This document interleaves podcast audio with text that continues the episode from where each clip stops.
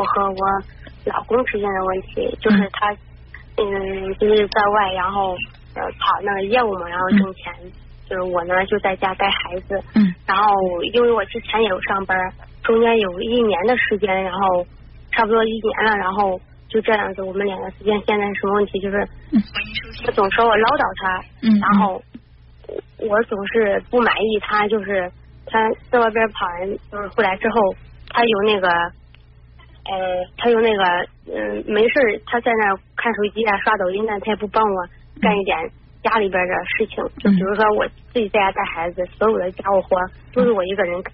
嗯包括做饭呢，像我做饭做好饭，我就端在身边，他就没有说跟你一起盛个饭拿个筷子之类的。嗯就是我就看着心里就不不太满意。嗯是在外边，但是家里的活我自己干，你总不能你回家你吃个饭，你你或者看着什么那个帮我一下，他就是也不帮。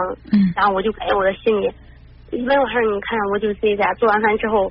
呃也没空辅导孩子，然后他也不辅导孩子，等到八九点之后写作业比较慢，然后我再帮他辅导读书，都是我一个人，他自己就在那玩手机，要不就睡觉，我就感觉时间一长，我这心里就不知道，就感觉他好像没有家的责任，就感觉把所有的事情都撂给我一个人，我就感觉这心里就是不知道，作为一个男人，感觉他有点不体谅我，然后我就觉得心里开始抱怨，他还说我埋怨他，他心里也跟我说，他说你不知道我压力多大多大，就这样子就产生了矛盾，嗯。也有沟通过，但是没有什么效果。嗯。就是也不知道是说话方式不对，也不知道是什么心理，就就就感觉都是我的错，啊还是怎么回事？呃，你刚才说他是一个没有责任的男人，现在你觉得这个话，这个。啊，就是说你觉得这个这个男人没有责任这句话对他的这个评判，就是我当我把它重新重复一遍，你再听的时候，你觉得这个话说的有没有一些绝对？嗯，也不是吧？那你说责任呢？他也知道，就是在外边挣钱，嗯都知道。嗯我们现在就是也没有说，嗯，就是说，嗯，什么就是我们家里边一般大头像那个他他挣钱，好像我感觉他就是有那种大男子主义比较多，就是嗯。他挣钱他也不他不给我说实话，有时候他也不给我上交，就是嗯。该没有花问他要他就该给我了，或者有时候会问我你这钱我给你了几天了，你就才花完，嗯。我就感觉我在家里没地位，我说我要出去上班，然后又没人带孩子。我我就说让把孩子送到寄宿，他还不愿意，就说不让我上班，还阻止我上班，我就觉得我我也不想听他的嘛，然后我就就觉得这心里太不体谅，我就有点对委屈。所以说，你目前的这个状态觉得压力大，并不仅仅是因为他嗯不干家务活，还有很多。首先呢，就是你对自己的状态不满意。对吧？你刚才一开始我们交谈的时候，你就先说的，我以前也是上班的，就是说在上班，在这个工作岗位上，你是可以体现到自己的价值，但是在家里面带孩子，就是让你觉得非常辛苦，而且缺少价值感。这是第一个让你有压力的地方。第二呢，就是你希望他在外面忙完回到家里以后，能够主动的呃给你呃帮忙，哪怕他不帮忙，他站在你旁边，对你的付出表示看到了，表示感谢，呃，对你这个人有赞美有认可，他什么都不干，你心里也高兴。其实现在并不是说这个活儿他不干，而是说他不仅自己不干，还看不到你的付出，对你也爱答不理的，这是让你在心里面很郁闷的一点。嗯嗯，还有呢，就是在经济上，他一方面限制你不让你出去工作，另外一方面又在经济上去嗯就是克扣你吧，就是嫌你钱花的多，没有让你呃能够在自己的这个理想的这个范围当中掌握更多的钱，这个呢也是让你心里不舒服的一个点。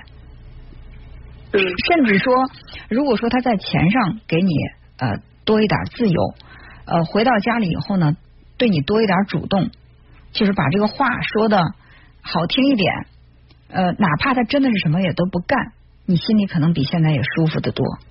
看似是他不干活让你心里不舒服，但你想一下，他不干活，他不给你太多的钱花，和他不说好听的，甚至不跟你交流，就知道躺在床上玩手机，这三点哪一个让你更来气呢？如果他他干活，他跟你干活的时候也，他干活的时候他什么都不跟你交流，他闷头把那你给给他布置的活，你说什么他就像个机器人一样干完就走了，跟你依然没有互动，没有交流，也不给你太多的钱。那对于这样的一个老公，你满意吗？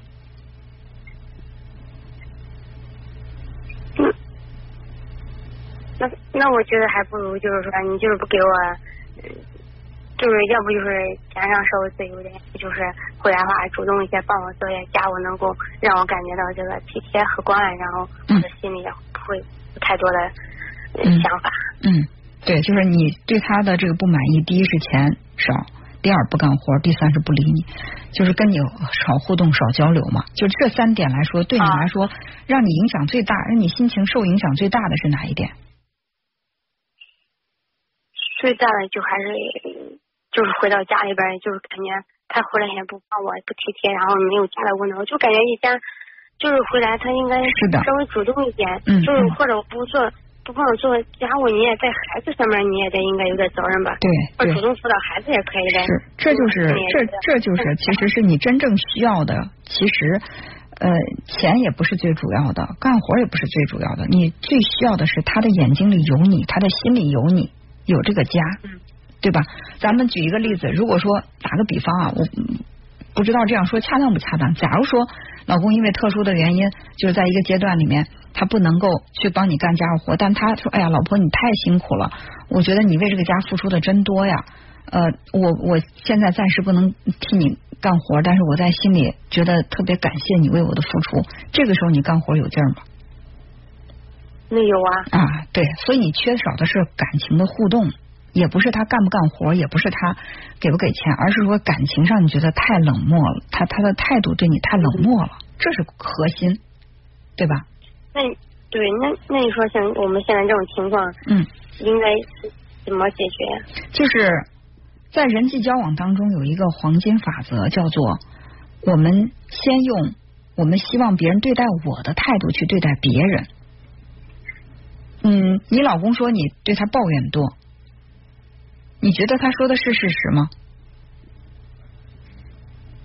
嗯，是，就是我抱怨多，一般都是就对他看不惯，然后我就直接说，然后对你看不惯，不是有意的，你就直接就说，他就觉得你啰嗦。他说你说一遍不行，你你回家你就跟我说，回家你跟我说，他就来了，时间长他就烦了，烦了他就他就他就对，他就想，所以他不想再。嗯，因为男人有的时候更像一个。孩子就是从男女的这个性格的共性上来讲，女人更偏感性成熟，而男人有的时候他更表现出来那种孩子气倔强的那一面。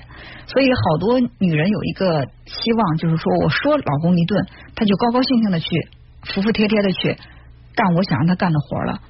但是你说这一顿有两个嗯结果，第一呢是你确实很厉害很强势。他迫于这个你的压力，他只好闷着头去做了。但做这个事儿的时候，他一定不开心。还有呢，就是他比你强势，你说他他也不干，说的多，我想干我也不干了。就是他离你想要的那个样子越来越远。很少有很少有这个男人是说被老婆骂了一顿之后，批评了一顿，然后他高高兴兴的去答应老公老婆的这种要求去做这个事儿了。嗯。所以你想。你想让老公变成什么样子，你就说，但是你不要说老公哪做的不好，对吧？就是你比如说，你你可以说，你看看你在家里面，你什么家务活都不干，什么都推给我干，这是一种说法。那第二种呢，就是老公，我现在特别的忙，你能不能帮我把这个地扫一下？如果你是老公的话，你觉得这两种态度相对而言，哪一个更容易被接受？那当然第二种。对，就是我们可能我们习惯性的就是一看屋里乱七八糟，他躺在床上四仰八叉，我们就立刻火就来了，就是说你怎么搞的？家里都乱成这样，你都不管吗？你还眼里有没有这个家？就是这样一来，老公要不然呢就特别气愤的说：“那你想让我干什么？”然后你给他说了，他去干，或者他直接摔门而去了，或者躺在床上无动于衷。所以，就是当你想去让老公做些什么的时候。不要指望着你给他一个眼神他就知道了；你说两句风凉话，他就明白了。你就明确的去发就是说发好，就去发布你的这个指令吧。你就告诉他说：“哎，我现在需要你能够帮我把地扫一下。”当他做了这个事儿的时候，你一定给他一个正向的刺激。刚开始用这个方法，你一定会觉得特别别扭，一家人在一起还搞的这些，好像跟演戏似的。但是这是一个，这是一个我们思维的一个模式，我们语言表达的一个模式。当这个模式一旦形成的时候，你就会觉得这样表达你舒服，对方也舒服。你再听那些指责老公的，你就会觉得哎呀，好刺耳啊！我以前原来是这样的。那我要是说他，他他要还是不干。你可以先试一试，你可以先试一试，你换一种。觉得是不是我在家里边做的太多了，然后就把他惯成毛病了，然后他就习惯了。如果你要觉得这个老公的毛病都是自己惯的，你你打算不再惯他了，那你们两个真的不是夫妻了，变成对手了，看谁能挺过谁，看谁的较谁在这场较量当中能赢。我不惯你，我看你啥德行。对吧？对方就会想着，那你对你跟我来硬的，那咱看谁谁能硬到底。不存在什么惯与不惯，你可以去做不了的事情，你可以去告诉他，希望他他去做，但是不要说事儿也干了，抱怨也抱怨了，这个好也没落着，对方还烦你烦的不得了，这是最最最最性价比低的一种方式。